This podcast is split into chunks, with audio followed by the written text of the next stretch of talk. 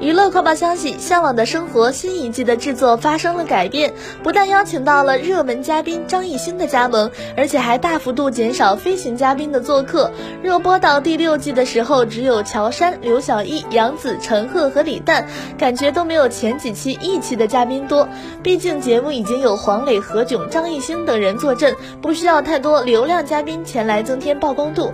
就比如在新一期的节目中，蘑菇屋迎来了一位最沉默的嘉宾。他并非是圈内的明星，而是张艺兴的舞蹈老师。